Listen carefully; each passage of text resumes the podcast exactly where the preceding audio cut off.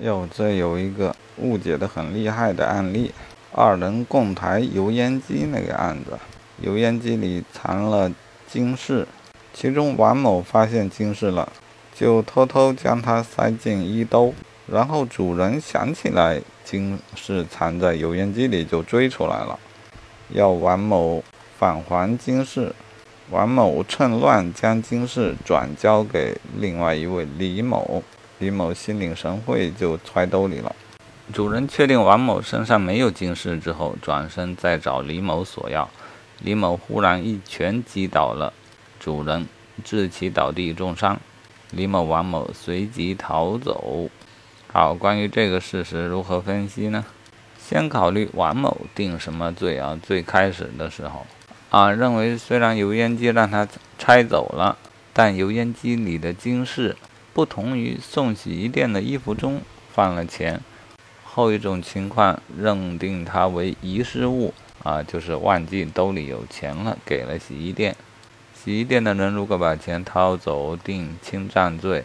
但这个案子中这里就不同，解析说他这个金饰特意藏在抽油烟机里，属于封封缄物，而不能属于遗忘物。嗯，在观念上并未脱离占有，因此成立盗窃。好，那么王某只要把金饰揣兜里，盗窃就既遂。然后王某趁乱将金饰传递给李某，李某心领神会揣自己裤兜里。你说他是盗窃罪的共犯呢，还是啊盗窃罪已经既遂啊，因此不能成立盗窃罪的共犯，而构成了一。掩饰隐瞒犯罪所得罪，好，这个选项就已经很容易错了。后来李某一拳击倒了主人，致其倒地重伤，这个是否符合转化抢劫罪的条件呢？坦白说，如果这一拳是王某打的，他可就成立了。啊，条件就是因为盗窃或诈骗等行为，其后实施暴力，才能算符合转化型抢劫罪的条件。啊，注意刑法就是要严格，不能类比。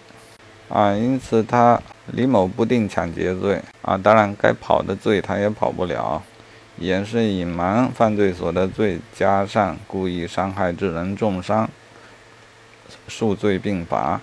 好，至于王某的顺利逃走，也不能定事后抢劫。